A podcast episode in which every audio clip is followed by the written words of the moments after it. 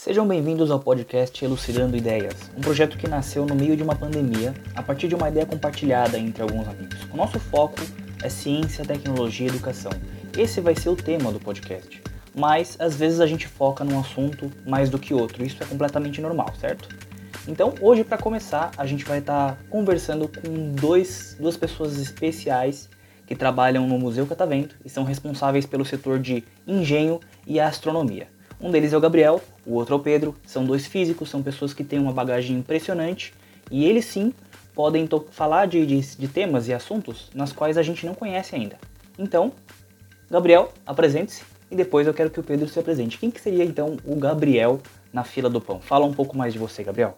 Bom, é, dizem por aí que eu não sou ninguém na fila do pão, mas é, eu, eu sou formado em física, trabalho no Museu Catavento há sete anos e meio, quase oito em algum momento no meio desse ano, é, queira a pandemia ou não. E comecei lá como estagiário, é, atendendo ao público principalmente, entre as minhas atividades. E com o tempo galguei novas posições e hoje eu sou educador responsável pelas áreas de engenho, que é a parte de física, e astronomia, é, que é a área que o próprio nome já diz, né?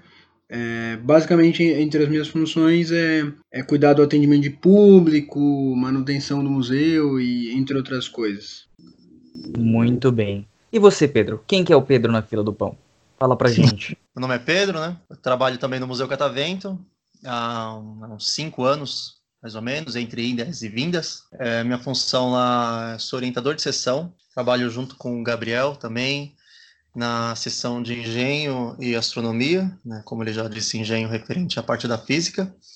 Né, é, auxilio ele em várias questões, né, mas como já diz a, a, questão de, da minha função de orientador de sessão, também é auxiliar, é, junto com o Gabriel, que é educador, né, é, os monitores para fazer o, os atendimentos do, do, do, público no museu. Né. Hum, entendi.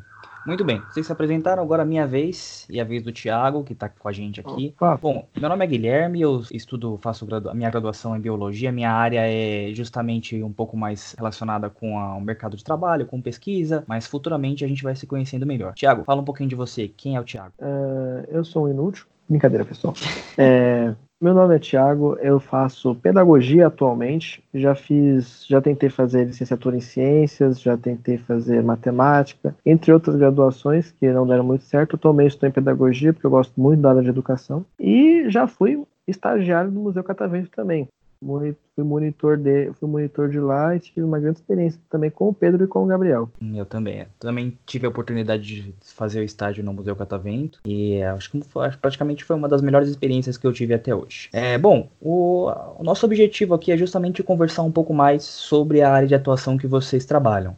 Né? São dois físicos duas pessoas que estudaram justamente é, no, no, Instituto Federal de Educação, se não me engano, né? Instituto Federal de São uhum. Paulo. Tem bastante bagagem tanto na pesquisa, acredito que tem uma, uma, uma, experiência um pouco na pesquisa também, e resolveram ir para o mercado de trabalho porque é para onde a, a, banda toca, na verdade, né? A gente sabe muito bem que a pesquisa no Brasil não é aquela coisa que a gente sonha, então é, às vezes o mercado de trabalho oferece oportunidades que a gente não pode simplesmente deixar de lado. É, bom, o nosso podcast, como o próprio nome já diz, elucidando ideias, a gente tem, o nosso tema principal é justamente ciência, tecnologia e educação.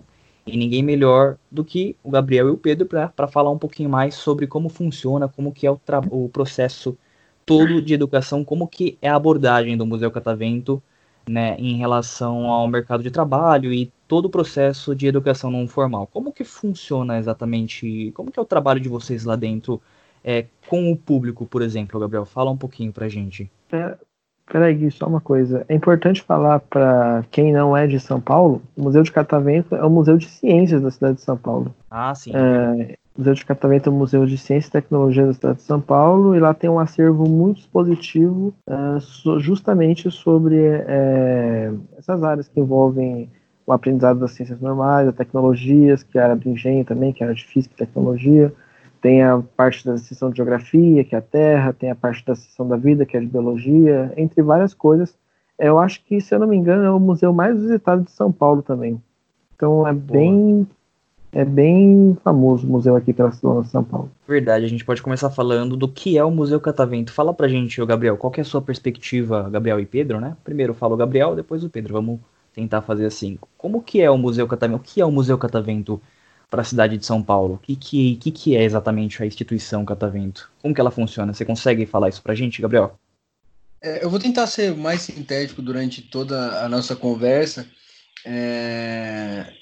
O Museu Catavento, sobre a minha ótica, é, é um museu de ciência, um espaço de educação não formal que busca divulgar a ciência para o grande público, né? Então a gente tenta fazer isso de, é, de forma a apresentar experimentos que são interativos e que também propõem autonomia dos visitantes, né? É, a nossa ideia também não é transformar ninguém em especialista em nada, mas pelo menos garantir o acesso à ciência, né? É, que por mais que às vezes pareça um, um, bicho de sete cabeças, não é, e muito pelo contrário, é, tudo bem que eu estou puxando a sardinha para o lado da ciência, ela é muito, muito interessante, muito é, muito prazerosa. Então, acho que o, o trabalho do Museu do Catavento vai nessa linha. Divulgar a ciência de, man de maneira que se aprenda e se diverte, né? Então, acho que é um pouco do que é o um museu. Legal. E assim, é, se a gente for levar em consideração que o Museu Catavento é um museu de ciência, existe de repente alguma exposição que seja mais relacionada com outros tipos de conhecimento? Tem alguma coisa relacionada a conhecimento de história, a conhecimento filosófico? o foco de todo museu é justamente o conhecimento científico como um todo. É, o, o foco do museu realmente é como, como um todo mesmo, né? Tem a, a parte da, de sociedade, que está relacionado mais à história.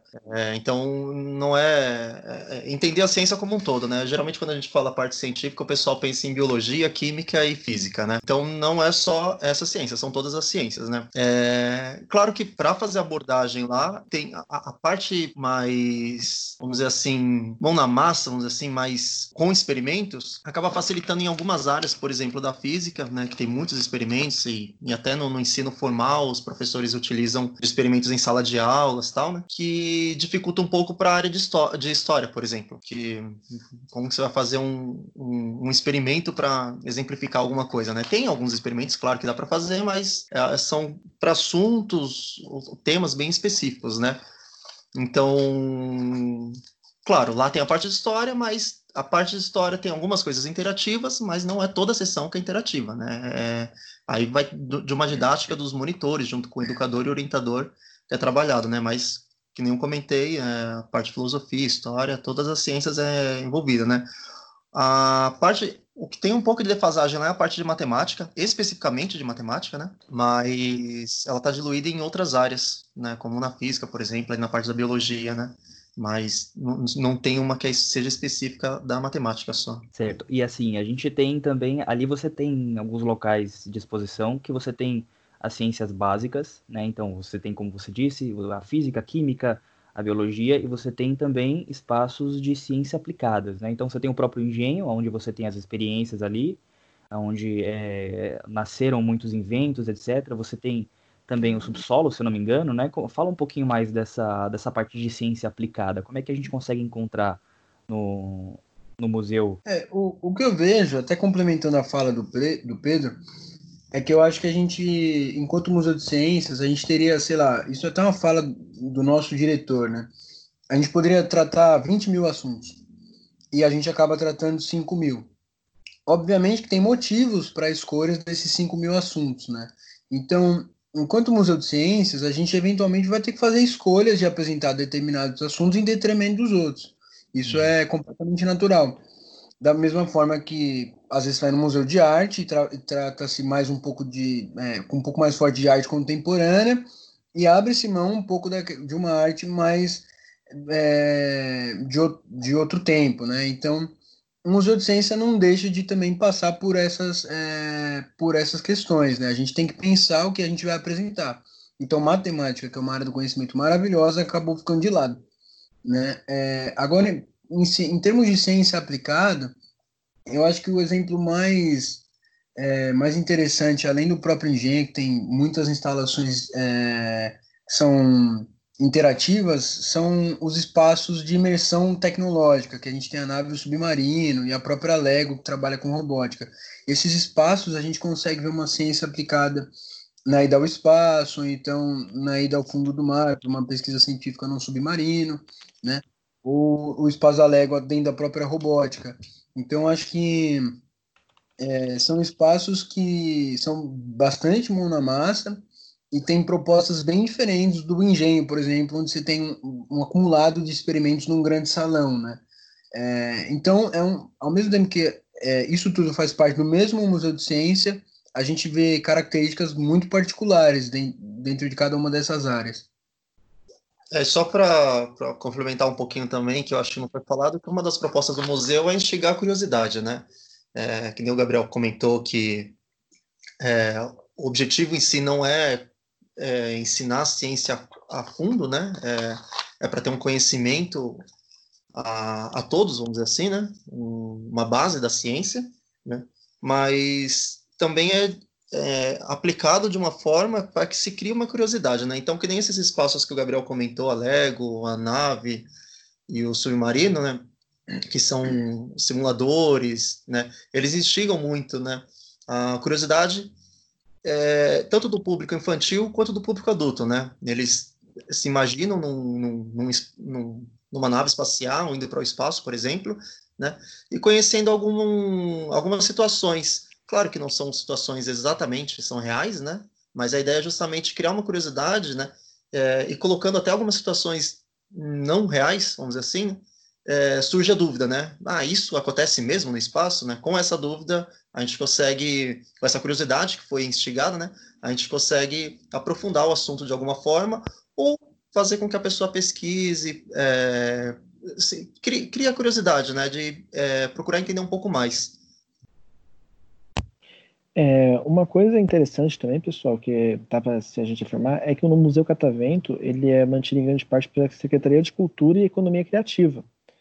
E por não ser, ser a Secretaria de Cultura e Economia Criativa é, o nome Cultura e não pela Secretaria de Educação, já, dá, já muda um pouco mais o viés. Então o museu acaba sendo muito mais voltado para esse negócio da curiosidade mesmo, para explorar a curiosidade e o aprofundamento fica mais pelo professor em sala de aula. Pelo menos foi isso que eu vi dando monitoria lá.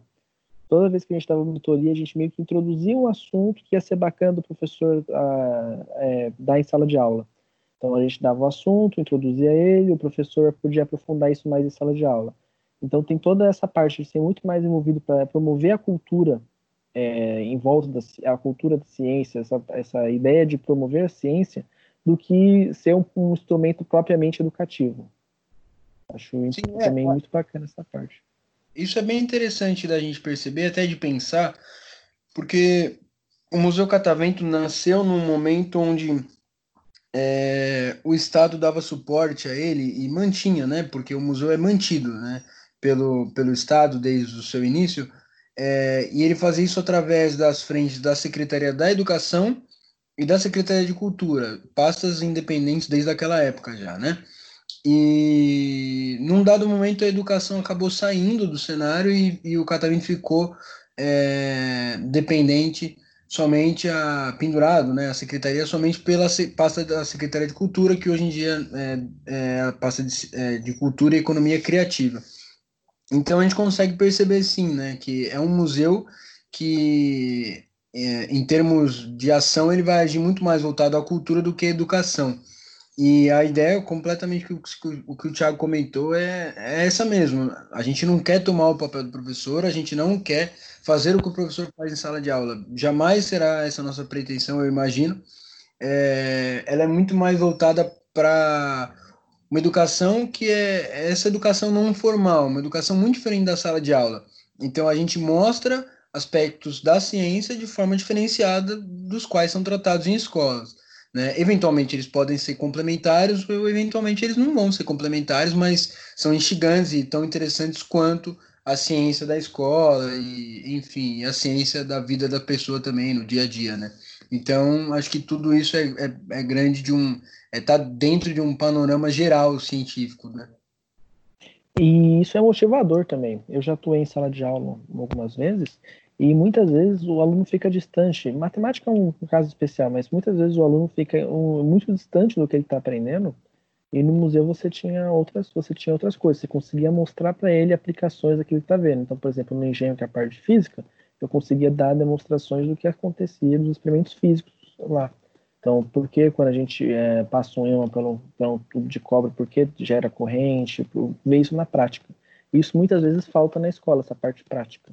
A gente tem muita teoria, faz conta, faz conta, faz conta, e acaba não tendo essa, essa prática. Então, eu acho que é, o museu acaba vindo para ser um complemento educacional para aquilo que a gente está fazendo que é o trabalho do professor em sala de aula. Bom, a gente percebe isso também muito na exposição, né? É, quando eu trabalhava lá, eu percebia que alguns visitantes eles criticavam a exposição de como elas estavam escritas e como estavam escritas de forma simples, né? E às vezes a gente, o, o nosso propósito é justamente esse: fazer uma, uma, uma, uma exposição, uma descrição do, do, do de determinado experimento de forma simples, de forma que a pessoa entenda e se de repente ficar complexo ou não complexo, ela pode justamente buscar né, a mais informação com o monitor, por exemplo, né? É isso ou tô errado, Gabriel e Pedro? É, não, exatamente isso, né? A, a comunicação que a gente faz é que nem eu comentei, né? Tem aquela questão de instigar o visitante, né?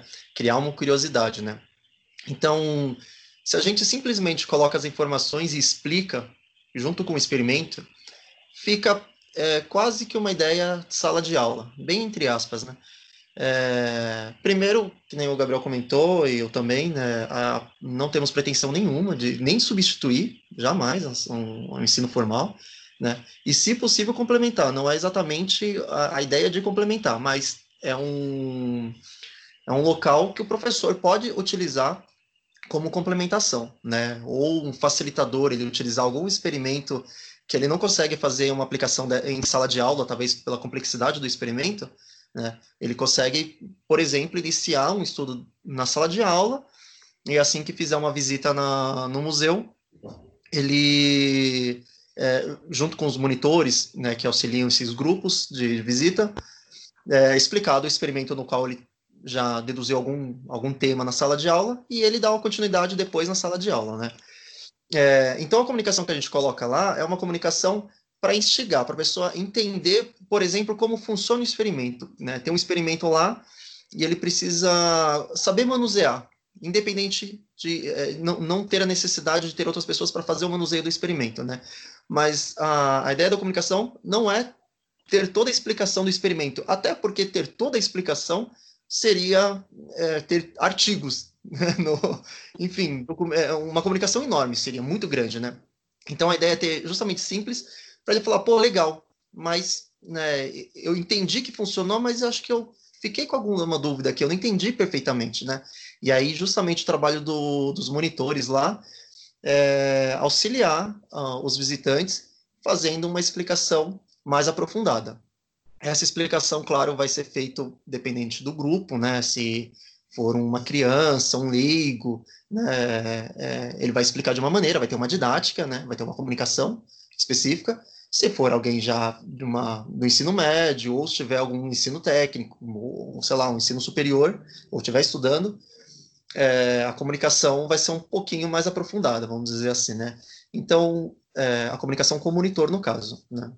Então, a ideia é justamente ter uma linguagem simples para que seja acessível ao máximo possível. Claro que não tem como atingir a todos, porque possivelmente vai ter gente, por exemplo, crianças que não vão saber ler, por exemplo, né?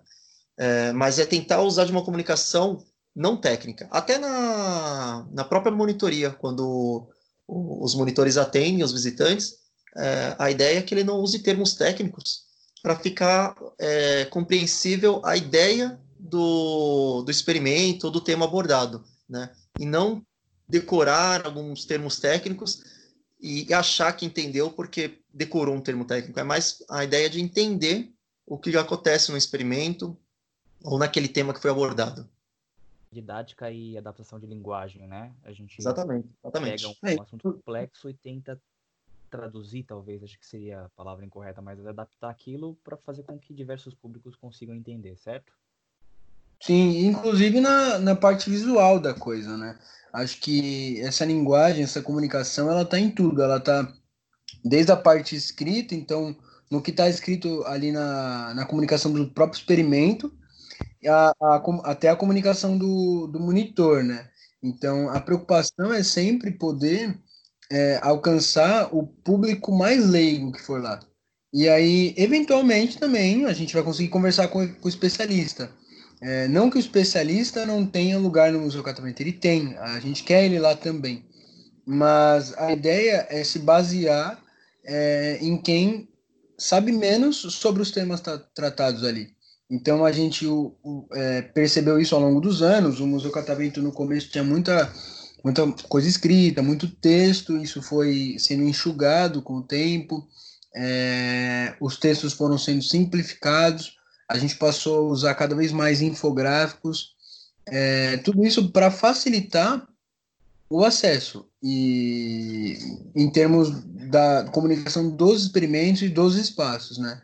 E com os monitores a gente tem conversas é, sempre que possível e, e, com periodicidade curta em geral, para também manter isso é, bastante nivelado, que é, dá argumentos para eles e, e, também mostrar a eles que a gente precisa tentar atender o maior número de público possível, né?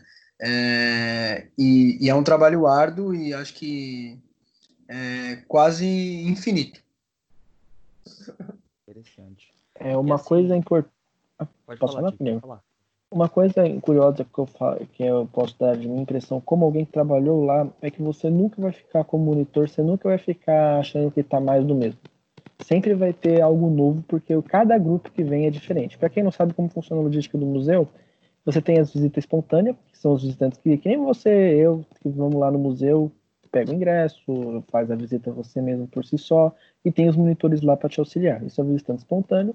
E tem as visitas agendadas. As visitas agendadas é alguém que eles são grupos que agendam via, via site lá, com o pessoal do, do agendamento, e agendam um grupo de escola, um grupo de visitantes. Pode ser, é, já tem no caso de é, da APAI, lar, lar de idosos também, então não é exatamente só escola, qualquer grupo de visitantes que tenha lá, consegue acessar o museu, então seja um grupo, e o, o, monitor acompanha esse grupo pelo período de duas horas, dentro não, pelo período de 40 minutos dentro do museu, três sessões acabam dando duas horas uh, de visita é, assistida, visita com o monitor. É, isso, e uma coisa que a gente percebe é que sempre todos os grupos acabam sendo diferentes uns dos outros. Então, meio que você sempre tem que aprender a se desdobrar para poder tentar acessar o máximo de público possível. Porque cada grupo vem diferente. Às vezes vem um grupo de uma escola particular super cara, que os alunos vêm e eles acham, eles nem se surpreendem muito com as coisas porque eles já têm na escola deles. E vem grupos de escolas uh, mais carentes que o aluno ele olha aquilo e fica de boca aberta, porque ele nunca viu nada parecido com aquilo.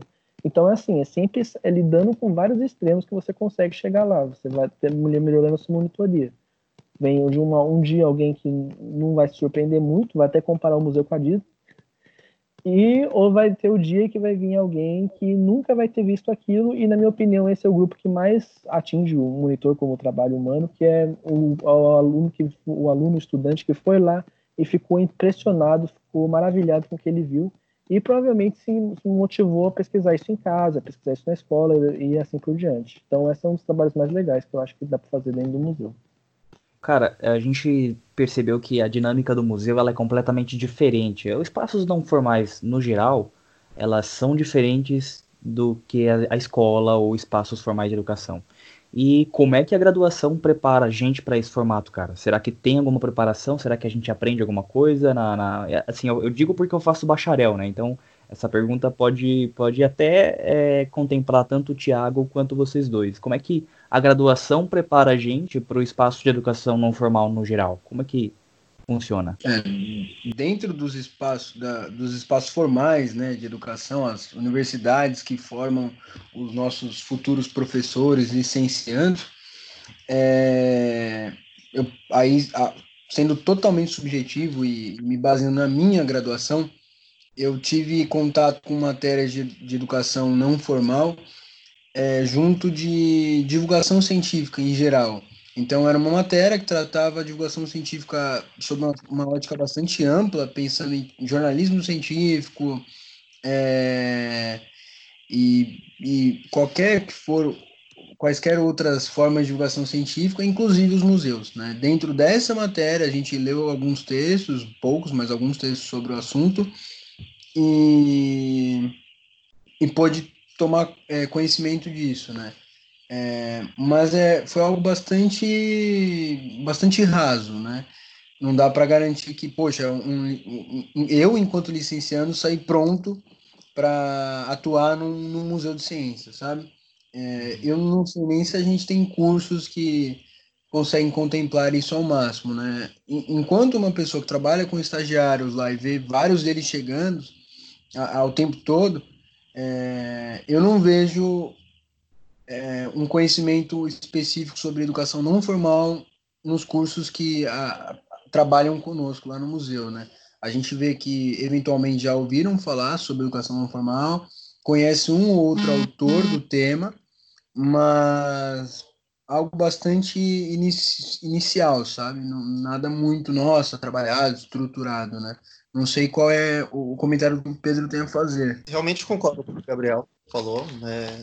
Apesar também de, de pensando assim, é, fazer uma licenciatura, lá a gente não sai com uma formação, né? Tem os estágios, tudo que são necessários para você compreender como funciona a sala de aula, né? entender o que, que você vai enfrentar é, quando for professor, né? Quando estiver em sala de aula. Mas assim, ela é, prepara da melhor forma possível, mas isso como, como na sala de aula mesmo, né, no ensino formal. Mas ainda assim, é, você só vai conseguir fazer mesmo o trabalho de professor sendo professor, né? É, então lá não realmente, pelo menos na minha parte, não foi, não tem nada específico em relação a ensino não formal, mas aí eu vou dizer para uma experiência minha, né, as discussões que rola com os professores, o, o propósito educacional, de fato, o, o, comprometimento de compreensão do assunto que os professores é, que eu tive, com os professores que eu tive, né, é, eu acho que ajuda a, a, ter uma visão um pouco melhor. Porque a ideia era assim, é, compreender o assunto entendendo que eh, de todas as dificuldades você vai ter em sala de aula, né? Então, se você tem alguma dificuldade ali, você tem que compreender que seu aluno pode ter essa dificuldade ou a dificuldade seja muito pior, né? Isso pensando só na sala de aula.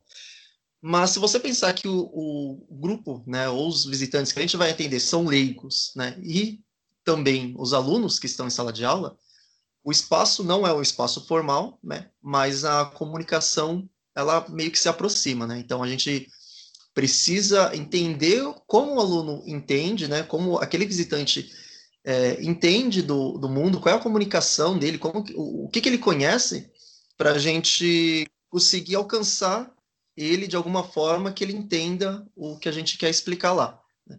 Então, a, a é, dizendo assim, formação específica para ensino não formal realmente é, não tive, que nem o Gabriel comentou, né? Mas eu acho que as didáticas dos uhum. professores auxiliavam muito, auxiliaram muito né, para compreender é, como atender alguns grupos, né, facilitar alguns grupos, né, a comunicação, saber exatamente o que eu comentei, a questão dos termos técnicos que a gente tenta não usar lá no museu para conseguir alcançar o máximo de gente, os leigos principalmente, né? É, tendo essa, essa, esse conhecimento que foi adquirido junto com a, com a, com a universidade, é, acaba facilitando, acaba ajudando de alguma forma, né? Ele não prepara totalmente, mas ajuda bastante. É, acho pelo, que. Desculpa. Pelo menos especificamente no, no, no, meu ensino, digo, né? É, tomando isso que o Pedro falou como referência, acho que o que a gente percebe é que, por mais curso que você faça aqui, ou, outro ali, no fundo, no fundo, tudo isso, essas faculdades, essas graduações vão te dar ferramentas e cabe a você trabalhar com essas ferramentas, sabe? Então, a gente não tem um curso que prepara a pessoa para trabalhar em museu de ciência, né? Acho que seria, inclusive, algo muito específico, é, posto que o Brasil ainda... É, a gente poderia, talvez, pensar numa pós, alguém que tenha um mestrado ou um doutorado, isso sim já é bem mais comum, é, mas enquanto uma graduação inicial, você não tem nada muito pronto para isso.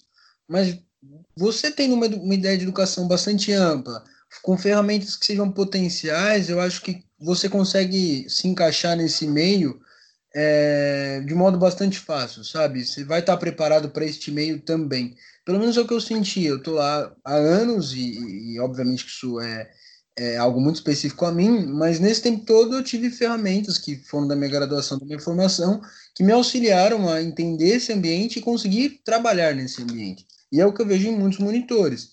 É, eles não vão conhecer todos os teóricos do assunto, mas eles têm as ferramentas essenciais para na hora que eles estão lá com a gente, eles estão lá com a gente, eles poderem ter contato com essas, esses teóricos, essas diretrizes, e eles conseguem é, algo que é de excelência, eu diria. O trabalho é muito bem feito. Então, é, e cabe ao estágio também formar essa pessoa para isso, né? Então, é, esses monitores todos são estagiários e eles estão lá em formação. Então, parte do trabalho deles também é, é é, para esse mundo da educação não formal. Então, acho que no fundo, no fundo, apesar de ser um, uma, uma questão bastante ampla, que junta um monte de coisas, funciona muito bem. É, de maneira muito louca, mas funciona muito bem, né? Agora, dentro dos bacharéis, é, aí realmente a questão é, acho que é bem mais complexa. Só para complementar a sua pergunta, Gui, porque o bacharel ele já não tem uma série de, de assuntos que são tratados por não ser uma licenciatura, né? Então, hum. geralmente quem está no bacharel não leu a, a, algumas é, não leram algumas obras que são muito clássicas da, das licenciaturas. Isso faz muita falta. Então, é como se você tivesse uma caixa de ferramenta que não tem chave de fenda e um alicate. Entendeu? É, falta algo essencial ali. Não que você não seja capaz de desenvolver essas ferramentas com um estudo até próprio, mas é, você sai com ferramentas que faltam. Né? Então, acho que o, o, bacharel tem isso que, que ainda é mais visível, mais notável.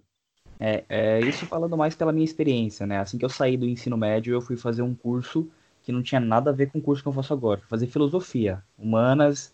Fui ali que um moleque de 18 anos foi fazer filosofia. Pois é, estava eu lá. E eu tive disciplinas que me prepararam muito para a sala de aula. O preparo foi imenso. É, né, eu tinha uma, uma disciplina, inclu, inclusive, que eu lembro até hoje, chama é, Fundamentos da Ação Docente.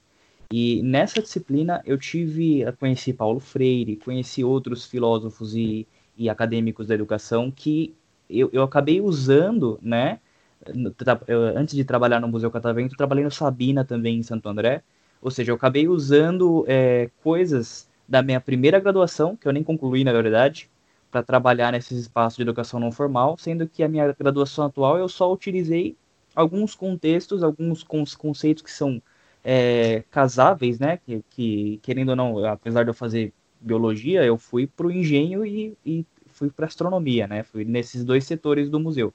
Então ali eu consegui casar conceitos de biofísica, por exemplo, de astrobiologia, temas que são que a gente consegue fazer um casamento. Mas realmente o que faltou muita coisa, muita é, é, disciplina em relação à educação faltou. Porque o que eu tenho de educação é educação ambiental, que é outro, outro, né, outro direcionamento. E ainda nesse. Falando um pouco, ainda nesse tema, Gabriel, Pedro e Tiago, cara, a minha pergunta é a seguinte: é, a gente sabe da importância do, do museu de ciência numa sociedade, a gente sabe a importância de qualquer museu, na verdade, né? Aqui em São Paulo você tem o Museu do Ipiranga, você tem o museu de, no, no, caso de história, né? Você tem o museu ali de, de, de, zoologia da USP, você tem os museus que são ligados à academia, e você tem o único museu de ciência que é ligado diretamente à, à Secretaria de Cultura e ao Departamento de Cultura, é o Museu Catavento. Né? E qual que seria o papel de museus, museus no geral, né? mais especificamente museus de ciência na nossa sociedade? O que, que seria? Apesar de saber que é um, um espaço de educação não formal, mas a Dona Maria de 80 anos, né, ela visita o museu, né, e às vezes a Maria de 80 anos, que a senhorinha lá, que vai saber aos 80 anos que na verdade o Sol não é feito de fogo. Então, é, qual que é o papel, e que, que, que a gente faz nesse caso? Qual seria o papel do Museu de Ciência na sociedade como um todo? Seria só quebrar paradigmas? Seria trazer uma, um, um fato, né, de repente quebrar um, um, um conhecimento do senso comum? O que vocês acham disso? Pode começar. A gente se olhou aqui pensando, a bolsa é sua. Não, pode deixar o Pedro começar. Essa que eu comecei a última, acho que ele pode começar falando. É, é, você pergunta como uma, uma resposta. Você espera uma resposta pessoal ou você espera uma resposta é, institucional? ah, uma resposta pessoal, né? Vamos, vamos começar a conversar agora com o Pedro e com o Gabriel e não ah. mais com os funcionários do Museu Catavento. Acho que é isso é interessante também. Querendo ou não, uma pergunta vai seguir a outra, né? Sim, sim, sim. É, bom, pessoal, né? É, para mim, eu acho que assim, não adianta a gente. É, eu acho que adianta aprofundar, já tem museus que trabalham com aprofundamento de pesquisas, é, parte técnica, vamos dizer assim, né? Só que a, a ciência ela precisa caminhar com, junto com a sociedade, né? É, ter um, um, um, caminho só. É, ela desenvolveu um, um trabalho é, totalmente acadêmico, vamos dizer assim, que só seja acadêmico. É, claro que ele não é assim, mas por um lado extremo ele se aproxima mais pelo lado acadêmico, a parte ciência. É, ela acaba tendo problemas para a sociedade por não conhecer esse conhecimento, né, não, não ter uma noção de como funciona. E um exemplo que a gente pode pegar é o que tem rolado agora com a situação do, da crise, né, no, na questão do coronavírus, né. Então rola muito boato, rola muita muita informação que a gente vê claramente que é por conta de um, um conhecimento básico até, às vezes, de, de ciência, né? Uma ciência como um todo, né? Várias várias é, ciências, independente da ciência, né? Ah, especificamente nesse caso é, é, mais tratado na biologia. Se você quiser até comentar alguma coisa, Gui, é, nessa parte do coronavírus, mas diga assim, é, é, não, a sociedade não tem um conhecimento básico do, de como a ciência funciona, né? É, não entender todas as áreas da ciência basicamente, né? Isso seria o ideal, né? Mas inicialmente ela entender como que é o funcionamento da ciência, né? É, basicamente, ela entender que não se dá para pegar um caso, né, e colocar esse um caso, dois casos, três casos entre mil e generalizar esses casos, né? É entender que a, a ciência ela trabalha com uma pesquisa é, aprofundada, juntando vários dados, né? Para se tentar entender um, um todo, vamos dizer assim. Claro que ela não representa o todo, mas ela busca entender como um todo. Aí vai depender muito da área de que for da ciência. Se você for fazer um estudo mais específico, ele vai aprofundar numa área mais específica, né? Mais específica. Mas como é, a ideia do museu é trabalhar com várias ciências, né? E com certeza, se a gente se eu, fazendo um doutorado, você não vai trabalhar com várias ciências, você vai pegar um tema específico e você vai se aprofundar naquele, naquele tema específico, né? Como a gente não, é, a gente, claro que a gente pode atender é, doutores, né? É, enfim, o, o, também é aberto o museu para esse público, né? Mas, ao meu ver, é muito mais assim, uma sociedade como um todo entender o funcionamento das ciências, né? Entender no cotidiano o, o, é, o que ocorre né? nas várias áreas de ciências, né? Até para conseguir fazer é, um, um, um, caso simples, né? O pessoal comenta, fala, eu não sou, é, não, não gosto de discutir política, política não é comigo, né? É, isso claramente é um, um desconhecimento do assunto, né? Então, se ele conhece um pouco, se ele conhece um, como trabalha a ciência, uma maneira básica, né? Ele consegue relacionar todas as ciências, né? É, a, na, na, no ensino formal é feita uma didática de separação das áreas, hum, né? E hum. não é uma crítica, mas eu acho que é uma maneira que foi criado para poder facilitar esse ensino, né? É feita uma divisão. Então, tem no ensino de física, você vai estudar física, e na matemática é só matemática, e se você tiver uma dúvida na aula de física em relação à biologia, não, o professor vai se focar, claro que vai depender muito do professor, mas na aula de física se ensina física, né? As suas dúvidas de biologia, por exemplo, você vai na sua aula de biologia. Um dos propósitos do museu é mostrar que a, todas as ciências elas estão ligadas de alguma forma, né? É, a, a, física não acontece sem um contexto histórico, né? Ela não acontece sem um desenvolvimento humano. Ela não é exato, exato, só matemática, vamos dizer assim, né? Então. É, desculpa, Desculpa de interromper aqui, mas às vezes a gente separa isso, né? Tipo, a gente separa entre biologia, química, física, é, e entre outras, a gente esquece que, na verdade, a ciência como um todo, a natureza como um todo, é, é uma união de tudo, né? Então. Exatamente. É, Exatamente. Eu falei assim, é feita essa separação, principalmente no ensino formal, que eu acredito que seja para ter uma facilidade de ensino, né? O professor, né? imagine um, um professor é, é, eu tenho uma formação de física, eu tenho uma noção de biologia, eu tenho uma noção de química, mas dependendo do tema abordado do aluno, é, eu não vou conseguir desenvolver a parte de biologia, né? Por exemplo. Né? Então, acredito eu que tenha sido feita essa separação para facilitar o ensino, mas, por um lado, é, acaba fazendo com que a sociedade entenda que esses ensinos são é, individuais, são totalmente separados. E a ciência é como um todo, que nem você comentou, né? Então, no museu, a gente tenta fazer também essa, essa ligação é, com monitores. Por exemplo, você mesmo é um exemplo, né? Que na área de biologia, uhum. é, mas é, fez o estágio na parte do engenho, que é a física e astronomia, e, e conseguiu desenvolver, consegue desenvolver uma linguagem, né? Mostrando a relação que tem, por exemplo, da física com a biologia. Isso não é difícil ver, mas o público não costuma ter esse entendimento um público leigo, eu digo, né? Por conta dessas, acredito eu que seja por conta dessa separação. A física é física, a biologia é biologia, essas coisas não se misturam. Não, são a mesma coisa, né? É, estão juntos esses ensinos, né? Então, ao meu ver, um museu, né, mostrar essa interdisciplinaridade entre nas ciências, mostrar que a ciência, é, apesar de ter ciências, mas ela é uma ciência, né? É, uma só, vamos dizer assim, com todas essas ciências como subcategoria da própria ciência, é, elas estão totalmente ligadas uma com a outra. Né? E eu acho essencial é, ter esse, o público ter esse conhecimento de como funciona a ciência como um todo, né? para conseguir fazer decisões na, na sociedade, é, independente qual decisão essa seja essa, né?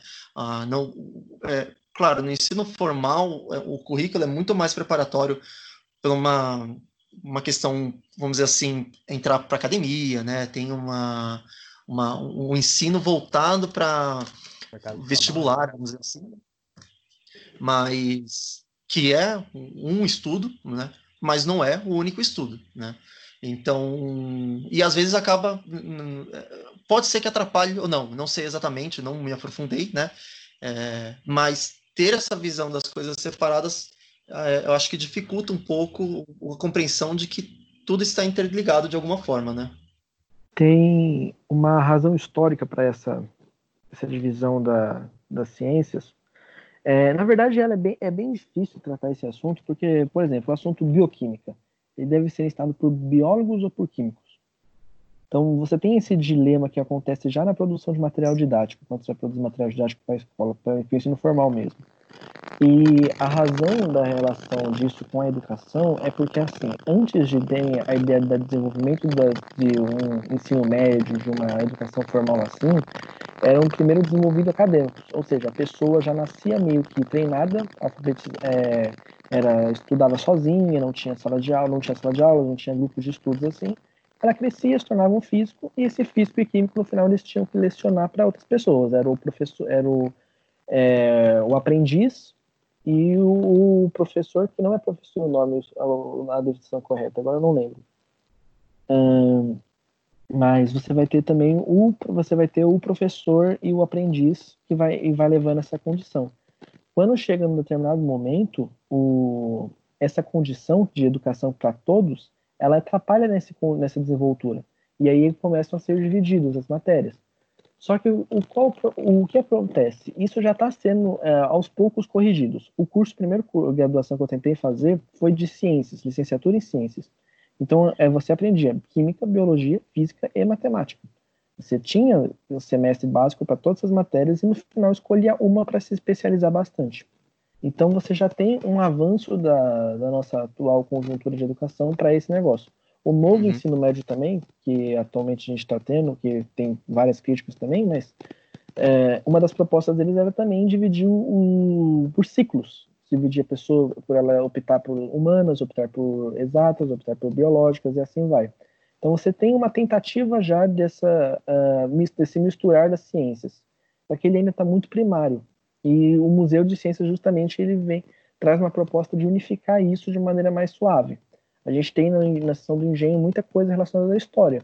Muitas vezes a gente trabalhava com história, história na parte de ótica com biologia também, como a gente enxerga as cores também. Então a gente consegue fazer essa mistura, porque o mundo é interdisciplinar como o Pedro disse. Só que é, o processo para desenvolver uma educação para isso, isso falando com alguém que estuda pedagogia, é, ele é um pouco mais complicado, porque você tem todas as barreiras so é, históricas e sociais que acabam em, em complicando, porque a educação para todos ela ainda é muito recente, esse processo de educação para todos.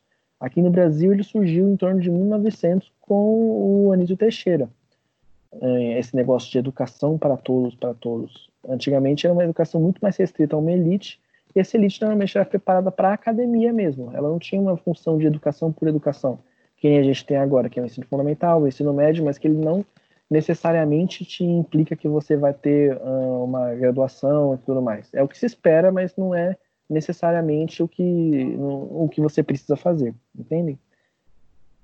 Acho que essa não, é a contribuição. É, e é muito, muito isso até numa questão, é, se você pensar a nível macro, né? Você vê que hoje a, a pessoa se torna médica e ela vai lá, faz a especialização da especialização da especialização e ela vai cuidar de uma pequena área. O engenheiro, o, o próprio cientista, o, o cara é formado em física, ele vai lá estuda física de partículas, aí no final ele vira é, um especialista de uma partícula qualquer lá, subatômica. E aí ele é especialista disso, mas, poxa, e o quanto de ciência não há é, além disso, sabe?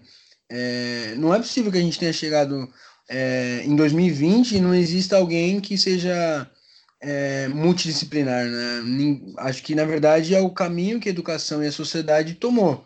Né? A gente resolveu, e, e isso é um processo histórico, não é que ninguém teve um estalo e falou, ah, vamos ser assim, é, que a gente ia tomar esse caminho, e esse caminho deu nisso, em especialistas de pequenas áreas. Então, ao mesmo tempo que a gente amplificou a quantidade de conhecimentos científicos, a gente também segmentou ao máximo, né? É, isso não quer dizer que física e química não sejam ciências irmãs, né? Ou, ou super interrelacionadas, né? Então, e isso está super dentro do papel do museu. Ao meu ver, o museu é um espaço onde a gente tem que divulgar a ciência, porque uma sociedade precisa apresentar a, a sua população, o, o, a, o Estado tem, ao meu ver, essa obrigação, tem que divulgar as pessoas a ciência, que, é, que ele faz, ou então a ciência a nível mundial, não sei que seja. E é muito legal isso estar tá ligado aqui em São Paulo à, à cultura, porque você tem ciência enquanto cultura, né? É, deixa de ser só cultura, é, arte, cinema, né, que está dentro da arte, ou então é, uma biblioteca. Você tem ciência enquanto cultura. Isso é um, um viés muito interessante, né? É, porque senão, como o Pedro comentou, toda vez que você tiver um problema como um, um, de uma pandemia, que é um negócio super grave e muito grande, as pessoas vão, vão ficar confusas e sem entender quem está certo quem está errado nessas histórias, qual argumento é o certo, qual argumento é o errado, sabe? E isso está muito presente, por exemplo, em sala de aula, o cara vai lá, aprende logaritmo e acha que não vai adiantar de nada na vida dele. E aí agora ele não consegue entender crescimento exponencial. Isso está diretamente relacionado, né? É, o ponto é, ao passo que a gente vai abrindo mão de alguns conhecimentos na nossa vida, e hum, óbvio que a gente não tem que se tornar especialista em tudo, a gente também é, deixa de entender o mundo que nos cerca a gente vai passar a ver jornal e quando fala de ciência a gente não vai entender. A gente vai. Ou então eu não quero saber de história. A, é, a hora que você ouvir falar de uma guerra religiosa, você não vai entender o processo histórico que está em torno daquilo vai achar que são dois povos brigando aleatoriamente. Então, é, eu acho que o museu ele tenta, em parte, é, trazer isso à tona, sabe? Mostrar que a ciência é uma só, é, mostrar a, aonde a ciência está na sua vida, no dia a dia. Então a gente mostra experimentos e tenta relacionar isso à vida das pessoas no dia a dia. É, obviamente, como eu disse há um pouco tempo, a, a gente não tem como mostrar tudo, né? É, tem muita coisa, então a gente mostra é, o que a gente consegue, né? Sei lá, alguns temas dentro de muitos, muitos temas possíveis. É, o, o trabalho do museu é mais ou menos mediar, né? Mediar o contato entre a sociedade e a ciência. Então, fazer esse contato, talvez, ou tô errado, seria incorreto dizer é, que. Eu não sei se mediar, mas é, em certa parte tornar acessível, né? Porque pensa, não dá para imaginar a sociedade inteira brasileira abrindo o Google acadêmico e lendo artigos científicos sobre física, química e tantas outras áreas da ciência. Então, um museu é um dos espaços onde a gente vai poder tentar traduzir isso para as pessoas, sabe? Ou então mostrar um pouco sobre isso. Porque senão a gente vai ter cada vez mais uma ciência afastada da grande população, da grande massa. Então, é, parte do nosso trabalho, ao meu ver, é, é, mostrar isso, sabe? Não só do nosso trabalho, acho que nisso entra é, um youtuber que trabalha com ciência de forma séria, que tem muito youtuber bom fazendo trabalho sério sobre ciência. É, acho que entra nisso também divulgador científico que escreve livro, série como o Cosmos, produzido pra, pela a BBC, a última que teve agora. Então, acho que tudo isso entra dentro do mesmo pacote de divulgação científica e a, eu diria que a frente da divulgação científica vai nessa linha. Né? É, o museu é um desses agentes da divulgação científica, é um dos agentes que vai tentar trazer para a grande massa, aproximar a grande massa é, da ciência, né? É, mediar, acho que pode ser, sim, por fim, uma palavra para isso. Bom, a gente consegue ver a importância do museu dos museus que a gente é, de ciência, eu não sei como funciona isso para o resto do Brasil. Eu sei que em São Paulo, de certa forma, a gente tem um acervo de museus até que muito bacana. Eu sei para o estado no geral. É, outros estados, vocês conhecem algum outro estado que tem alguma coisa, alguns museus bacanas, coisas assim? Pedro e Gabriel. A gente tem bastante, bastante museu é, muito legal, né?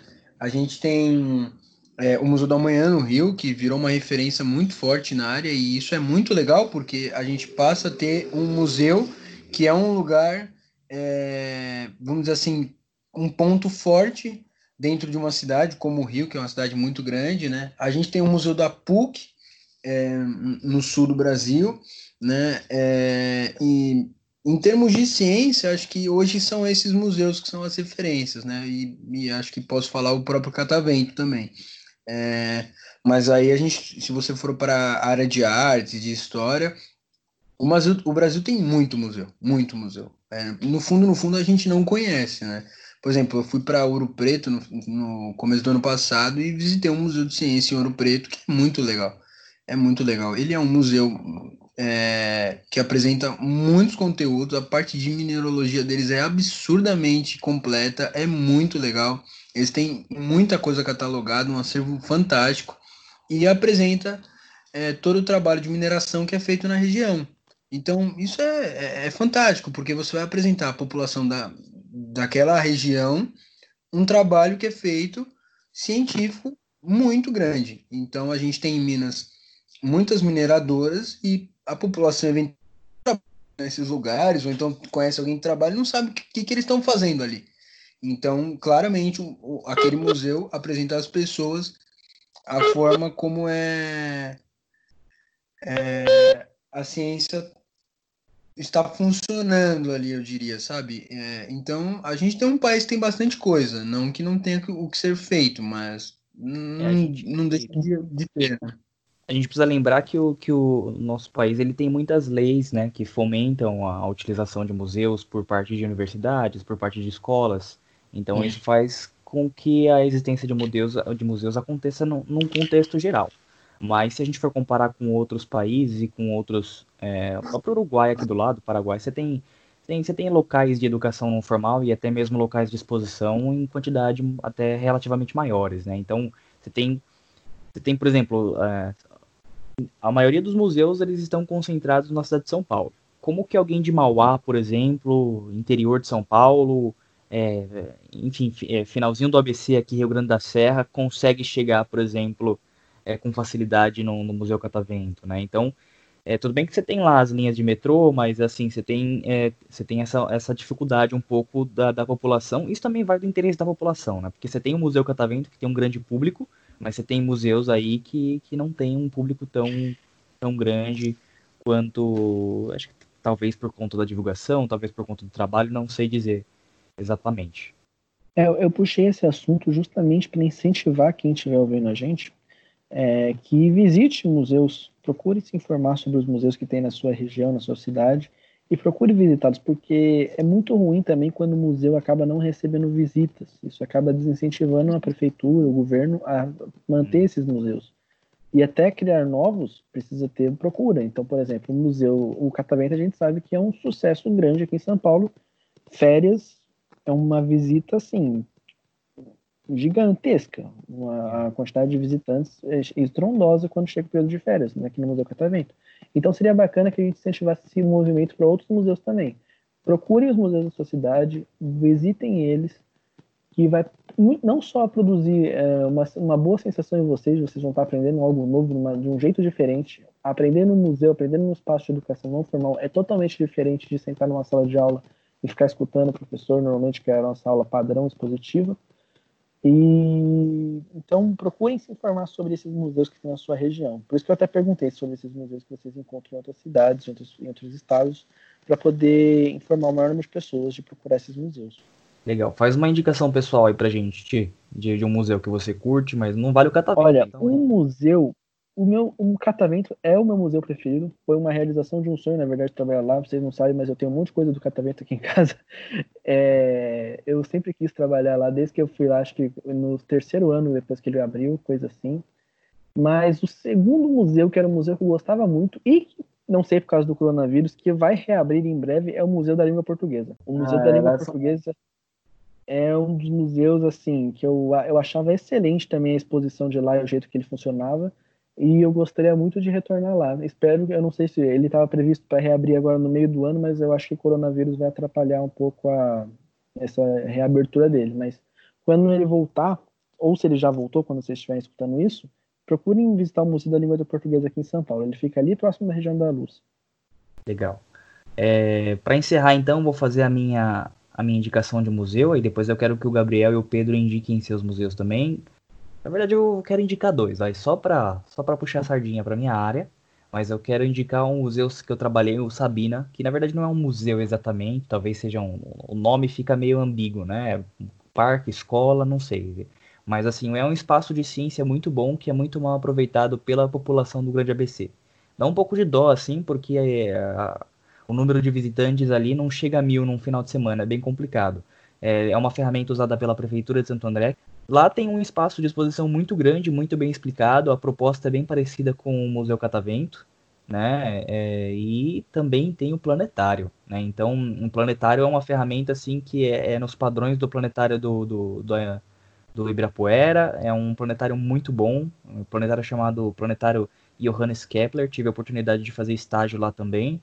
E é um planetário que, assim, é, a população precisa utilizar um pouco mais, porque tem sessões de to para todos os públicos, para todas as idades. É, são todos ali são especialistas na área, são mestres em astronomia. O pessoal que está ali não tá para brincadeira não, e é, essa é a minha indicação. E além disso, indicar o, né, eu digo, esse é o de fora da cidade de São Paulo, né, que fica na Grande São Paulo, na verdade, né? Mas de São Paulo e visitar um pouco mais também o Museu de Zoologia da USP. Fala aí pra gente, Gabriel, qual que é o museu que você indica para os ouvintes? Na verdade, o que eu queria indicar, eu vou indicar uma instituição, sim, mas o que eu queria indicar, antes de mais nada, é o hábito de se visitar museus, né? Primeiro Boa. que a gente não tem o hábito de visitar museus na nossa cidade, digo, nós que vivemos em São Paulo, né? E até me culpo um pouco por isso, que eu sou da área de museus há anos e visito poucos museus, ao meu ver.